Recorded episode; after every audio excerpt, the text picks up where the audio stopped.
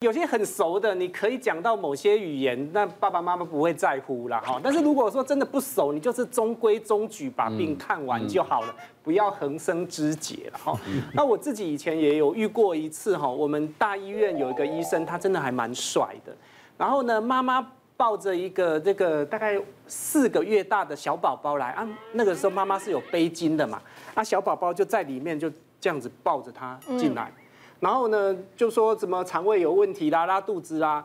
然后妈妈就问医生一句话说：啊，你要听诊是不是？我要不要把这个背巾解开？因为小宝宝是靠在妈妈胸口嘛，我要不要把背巾解开让你听？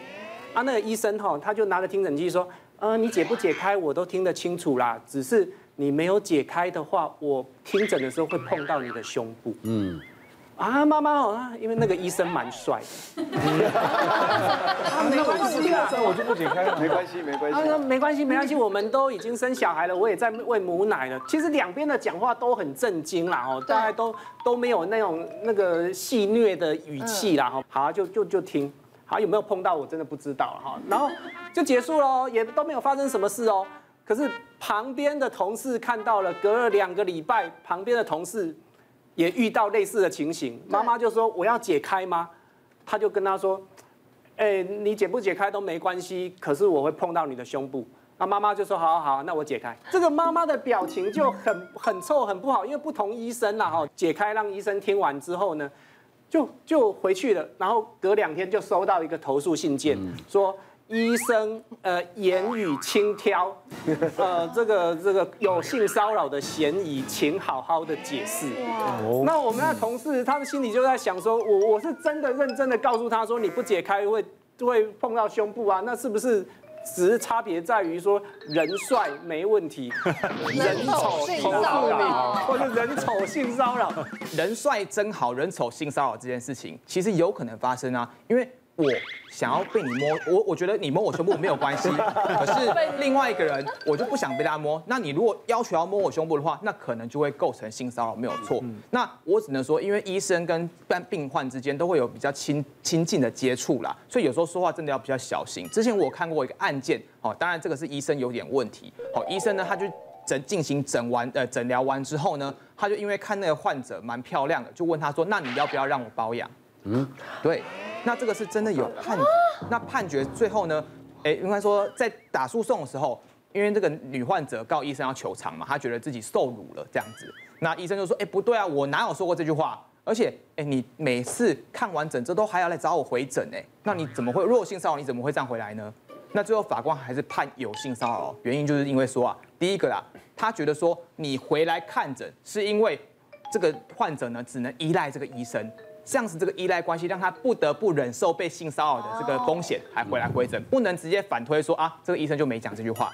那第二个就是说啊，呃，因为这个女患者跟别人在哭诉这件事情的时候，好，那个朋友出来作证说，她当下真的哭得非常难过，而且也非常受辱。这个朋友平常不是这样子的。那第三个就是说啊，这个女患者就来庭上讲说，哎，那个医生呢，其实有老婆。而且他老婆还是这个诊所里面的某一个护士，可是问题在哪？问题在于说，法官问了其他同事，没有人知道说这个太这个护士就是他的老婆，所以代表说，要不是这个医生真的有说要包养。否则这个患者怎么会知道那个人那个护士就是医生太太呢？嗯，对，这个逻辑上是通的嘛。所以最后还是判了这个医生需要赔偿给这个病人。不过有时候其实，在看诊的过程里面，你在问病人一些问题的时候，其实有时候是言者无心，听者有意啊。嗯，像我之前遇到一个三十几岁的男生，然后他跑来，他就说他小便会痛，那龟头那边有一些分泌物。那我当然就是照一般的问法嘛。哎，所以你这个会痛多久啦？几天啦？有没有发烧？以前没有输尿管结石？呃，有没有多重性伴侣？然后他这个脸色就一变，因为他女朋友在旁边嘛。对。那可是我也没有特别一直说有没有多重性伴侣啊？有没有啊？几个啊？有没有这样子？我只是这样子，就全部一个一个问过去这样子。然后问完之后，他也他也就也没有跟我说什么，就哦拿药回去了。就过两天我就收到申诉了。医生问题太过尖锐。嗯啊。对，可是。我觉得这个本来就是有可能是性传染病，理论上是需要问，而且其实我并没有一直追问，这根本就告不成。对，这告不成啊。其实他这个就是一个就感觉病患他本身主观上的一个感受，对，可能倒一杯威士忌来 men's talk，而且有可有可能是他的女朋友叫他去申诉的。他说你怎么可以有这么多性伴侣？还是说他们后来回去之后？吵架，吵架，对对，他说我没有啊，当他他医师感觉就是你多重性伴侣才问，我真的没有，那你去告他，好，我告他，告给女生看的。对。但我之前也有类似的经验，我不是说这个啦，我是说就是我去看医生的时候看过敏，然后医生的他就想说啊。你都已经过敏了，你还要养狗？干嘛要养狗？你不要养狗，把狗丢了。哦，我真的很气，我就没有再去看它了。哦，真的，真的会这个样子。对了，这会生气了。对啊，你你把狗送给别人，就是不是这个样子啊？你养狗会过敏？我也没有啦，就是偶尔而已啊。我就是要养狗。除了说你在当下哦，你呃，医师如果有一些这个快人快语，它可能造成病患。不舒服。假设如果这个快人快语，或者说他做了一个医疗判断，假设有一些失察，也可能造成病患对于求偿。我有过一个一个 case，好，它是一个洗肾的一个案例。那我们知道这个需要洗肾的病患，他身体是比较虚弱，他有很多饮食的禁忌。那那一天刚好他们去量了一些三高，三高过过超过那个标准值。那这个医生是非常非常严格的一个肾脏科医师，哦，孤以其名，哈，他一看这个三高，哇。今天原本要洗肾，结果你这个标准，我不是跟你讲上个礼拜必须要控制多少多少以下吗？你怎么没有听？今天本人不愿意帮你洗肾，嗯，可以这样，他就直接这样，而且还现场臭骂他一顿。你这么胖，难怪你会有肾脏病，还有糖尿病等等。嗯，那不仅我们刚刚讲了有什么公然侮辱，性骚扰可能没有了，公然侮辱，他甚至假设他那一次没有。去洗肾，帮这个病患做洗肾的医疗行为，造成这个病患的这个伤害，这个病患都可以再提告医疗过失。那当然，这个病患也不是白痴啦，他这一家不洗，赶快先去另一家洗嘛。嗯，身体还是自己的，还是要健康比较重要。那我一个一个一个案例是这样，他来找我是因为他不孕，可是来一看，我说，哎，我不是专门看不孕，我是看肿瘤的啊。他说，我就是长子宫肌瘤啊。我说好，那我看一下。一看，我说你这个瘤只有四公分。哎，不过平常四公分的肌瘤不一定要处理，可是你刚好在压住那个内膜，所以应该是它造成不孕没有错。但是你有个大问题，你今年四十三岁了。我说你测测过那个 AMH 吗？他一听他马上就懂，因为他说哦是卵巢的卵子的库存量。我说对，库存量。他说哦零点五，可能卵子能取到的是比较少。你你将来可能还要做试管婴儿，能够一次取到比较多的卵嘛？嗯。他说医生，那怎么把它提高？我说那你那上次你讲那个不孕症医师怎么跟你讲？他说他的话就让我很伤心呐。我说他怎么讲？他说你改成二十三岁就可以了。他 说他觉得我今年四十三，你改成二十三，二十三就可以回到二二到六。哎，他讲的是实话。嗯嗯。但他觉得很受伤。他说他觉得这个医生讲话太伤人了。嗯。后来我跟他，然后帮他打打打圆场，弄半天，不然他一直想想去检举这个医生，说是不是那个？因为他很气的，讲这事情就就就就。激动起来了，嗯，本来好好的讲讲起这个事情，哦，回到二十三岁马上就激动起来，因为他知道他不可能回到二十三岁，是。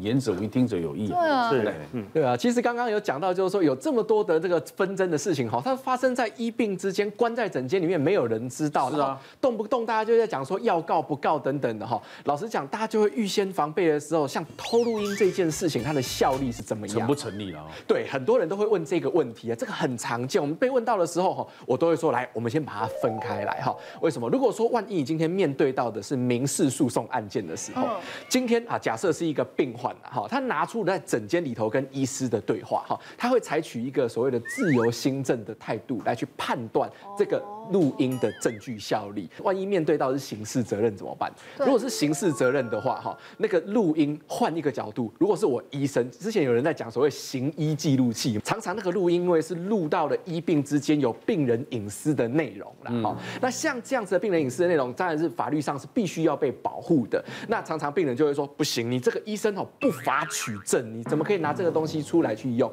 那第一个，除了面对到这样子的一个攻击以外，哈，在刑事案件里头，哈，法官会用所谓的严格证明法则去判断说啊，你这个是私人不法取证，不可以拿来做证据的。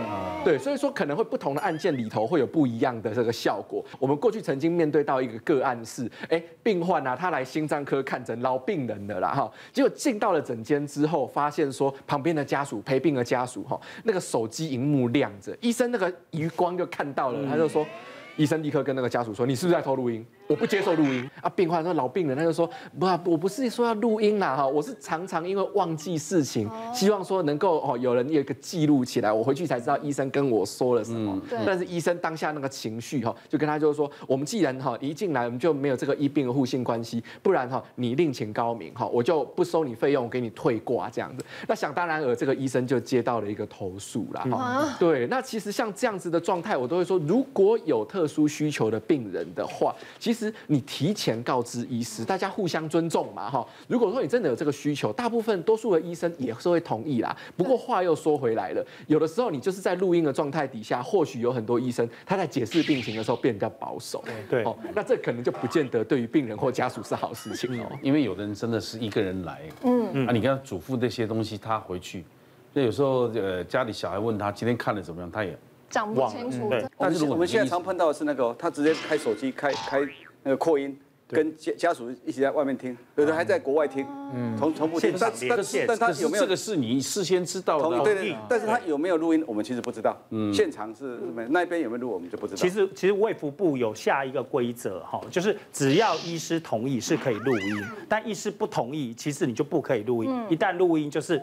刑法妨碍秘密罪就是三年有期徒刑。哦，之前我爷爷还在的时候一样啊，因为我们所有的家属在一个群组要那个轮流照顾他，嗯，所以说带他去的时候，我也是直接就问医生还有护士说能不能录影，嗯，然后呢你再重新讲解一遍好了，嗯，然后说哦好可以可以没问题，嗯，就就很客气，然后就录了三十几分钟，也都照录。对哇，经过他同意。对，所以一定要问。而且有时候我觉得，刚刚提到都是病情解释的部分，像我们外科有时候整形外科遇到一些外伤，在急诊室是缝合，我们在从事医疗行为，其实老实说那是需要专注力的事情。嗯，我曾经就在急诊缝合的时候，就是有那个年轻男生喝醉酒打玻璃就受伤，手机键就是有受伤，然后急诊科医师召会我要去检查。那他是局部麻醉上，所以他是醒着的。那他朋友就一直就酒还没有醒呢，还在那边挥，然后就一直说哦，女医师哎，还那么年轻，赶快录一下，录下来，对，赶快录一下，回去发群组。然后我就说，先生，我现在在做医疗行为，麻烦你在外面等好吗？就是即使就算是家属或朋友，就是。就很没有礼貌，他虽然有跟我讲，可是我就没有要给他录啊，就他一直在那边录。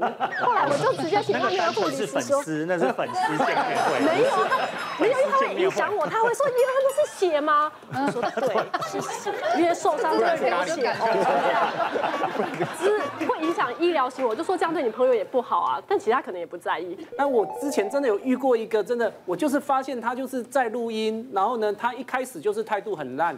他在外面就抱怨挂号等太久，挂号费太贵，然后你们外面空间不好，然后进来的时候太贵，不是一样的吗？对，会会会还是会有比较啦。然后呢，所以他一进来，我就觉得他就是在录音啊，这也是我唯一一次，哎，不想点破，但是我又不想给他录，然后我就咳了两声，就把纸拿出来。开始写，我今天喉咙不大舒服，所以我就用写的，我就完全不讲话。啊，爸爸就说，啊，你别当用讲，哎，你都爱当讲，今嘛别当讲。我说喉咙就忽然间很不舒服，反正就是从他进来，我发现他录音之后，他就没有录到任何一个声音出去了。嗯。时代在改变，现在有很多申诉的管道、发声的平台都可以加以利用。但是我们做这个节目的意义是希望能改善医病关系，而不是更加恶化。大家一起起来，创造一个舒适的就诊空间。嗯，谢谢大家，谢谢。谢谢。别忘了订阅我们 YouTube 频道，并按下铃铛收看我们的影片。想要看更多精彩内容吗？可以点选旁边的影片哦。